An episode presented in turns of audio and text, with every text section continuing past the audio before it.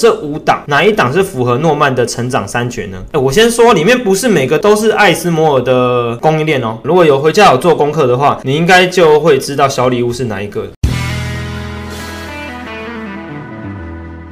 好，我们一档一档来介绍一下啦。那公准三一七八这个，我先说，我现在讲只是在介绍公司，不是说这就是小礼物，不是说你就可以买，一切盈亏自负。这个东西就只是跟你讲，跟你讲不代表一定要买哦。我先说了，它的这个东西的话，有符合的一绝跟二绝的部分，但是营收的部分，公准这一档股票的月营收年增率是在下滑。下面这个黄色这地方应该看得到。那它的大客户的部分的话，因为它是主要是在做半导体的显示器跟封测模具这块，所以你会看到日月光投控是它的一个客户。那另外就是 SPAT X 跟那个 MAT 硬材半导体的部分。那 SPAT X 这个东西大家应该就是不陌生啦，低轨道卫星就是马斯克他转投资的这个公司嘛。那这个东西低轨道卫星的部分的话，我认为说它题材性是有，可是你要说真的可以成为公准的营收的话，我觉得现在还不行，现在还没有办法真的成为公准它的营收了。所以你现在看到的公准 SPAT X 这件事情的话，它只是一个题材，只是个题材，暂时性对公准的营收并没有太大的帮助。反而它现在的营收主要是。在这个封测模具啊，占了四成的营收比重哦。那打入马斯克这个供应链，这个东西你可以先存着，先存着。但是它目前的基本面状况，我觉得就还好，就还好而已。好，第二个是凡轩哈，六一九六的凡轩哦。那它的大客户的部分有我们的台积电，它是做台积电无尘室的部分，然后以及硬材半导体跟 SMO 的 EUV 的模组代工。那这边聊一下，EUV 其实它本身还有个叫做所谓的 DUV。那 EUV 它简单来讲，它是否先进制程，就是是五纳米之下的。那 DUV 的部分，它是否所谓的成熟制程？成熟制程哦，像是世界先进跟联电，他们走的都是成熟制程，十二纳米啊、八纳米那以上之类。那其中的话，凡轩比较特别在于说，它在艾斯摩尔的手中的看得见的订单大概有三百亿元呢。那能见度的话，会到明年的年中，就是每个月它的营收会贡献约十亿左右，十亿多。那这个营收可以贡献到明年的年中，甚至年底是没有问题。那也有符合我们的诺曼的一绝、二绝跟三绝哦，这个就是我们的这个反选。那再来就是五四三四的重越的部分。那大客户的话，就有我们的沃俊跟美光嘛，美光记忆体这块，它有台积电。那它比较特别的地方在于说，台积电的这个先进制程五纳米的部分，它要到美国拓厂，那其实就是有把重越抓进来，抓进来成为台积电里面拓厂的一个伙伴。主要的业务就是光主义，也就是半导体里面的就是一个成分的部分，还有细晶圆哦，细晶圆题材它有切入到。那另外还切入了再生能源、太阳能、余电共生的部分。那它这个地方其实也不错啊，它的一绝、二绝、三绝也有符合我们的这个逻辑。那其他再来就是加灯的部分，加灯的部分的话，它的大客户就是台积电、Intel 跟一样是 ASML。那它主要做的是台积电的这个黄光微影的领导厂哦，在全球市占非常强哦。加灯它的市占全球市占五成，五成哦。如果全球整个这个黄光的微影的话，一半都它的，非常厉害，非常厉害哦。那同时它也是爱斯莫的，就是 EUV 的光照合厂。那半导体机台以及载具，这个机台这个机台载具的部分里面就是光照盒的部分了。那这部分占了它营收总共营营收七成。那我们再来看一下它三绝的部分哦，不管是月营收啊，还是二绝的美股盈余、三率三升，这些都符合我们的条件。哎，说到细晶圆，明天会有环球金的法说会哦，还有世界先进的法说会。那明天的话，我们再带大家看一下。那再来就是这应该最后一档了吧？华丽，它的大客户就是有台积电、红海跟台达电。你会从这边看到一件事情，好像看不到就是是一些外商公司，好像看不到一些国外的半导体公司哦，因为它主要的业务是做高机能的工程塑胶。工程塑胶，它这个东西的用途主要是用在一些笔电哦，跟一些就是电子产品上，所以它不完全是在做所谓的就晶圆代工这一块哦。那跟前面所提到这个重越一样，它跟重越一样有打入这个光主义的部分哦。如果要讲的话，重越在光主义这块应该是做的会比华丽还要强一点。近期有开始聚焦在 PCB 高频高频的这块跟窄板这块哦，那它一样哦，符合了我们的两个地方，就是月营收跟 EPS。但是三率三升的部分的话，我认为倒是没有符合的。那再来给你们选一次哦，刚刚这样介绍完，好，那你觉得在未来的先进制程上，如果给你选，今天礼物给你自己选，你自己挑一个给你当成以后的礼物，你会想选谁？你要想选凡轩还是重越还是嘉登，还是有打入 Space X 哦马斯克概念股，还是说华丽也有打入这个光主义的部分？重越也有光主义啊，但重越这部分比较多。那嘉登的话，就是你可以想象成台积电也要把它一起拉去，就是设五纳米厂的部分。凡讯的部分的话，它就是艾斯摩尔的，就是做它的光照。我先说，等一下不管选出什么东西，那就只是一个就我自己的观察来看，我的观察来看，不代表说它一定会喷，它一定就好，它一定就无敌哦，不一定哦。OK，那我自己的看法的话，会觉得六一九六的繁轩的部分，那近期的成交量来看的话是两千四百张，就目前来看就只有它比较正常啊，它的成交量算是比较好一点的，它成交量算是比较的稳健一点。那你会看起来它动的其实比较平稳一点，没有什么样的动态，但是对我来说，一个成交量还是一个算支撑一家公司跟股价上去去的重点，同时它也符合我们的一绝跟二绝还有三绝哦。那这边的部分的话，我顺便跟大家提一下艾斯摩这家公司哦。艾斯摩的话，它的 EUV 的机台呢，那个过去是四十台，那在明年的时候从四十台增加到五十五台，也就是增加十五台。那你一定会问说啊，增加十五台根本就没什么增加，有什么了不起的？那我笔电也一样，就是我本来卖十台笔电，现在卖一百台笔电，都嘛比它 EUV 机台多。诶，这样讲就不对哦。EUV 机台这东西其实是非常贵的。EUV 它增加了十五台的机台，其其实哦占了艾斯摩尔的营收比重三十六个 percent，好算四成。十五台的 EUV 这个机台哦，极紫外光的机台就占了艾斯摩尔哦，艾斯摩尔它的营收将近四成，三十六 percent，将近四成。EUV 这东西说真的是非常非常的贵啦，那你就知道营收这样算一算，你就知道一台到底多少钱。那在另外在成熟制成 DUV 的部分的话，我会认为在明年的半导体的状况来说的话，因为 DUV 哦，艾斯摩尔有指出了，他明年没有想说要再继续生产 DUV 这个机台啦。目前在那个财报上并没有讲说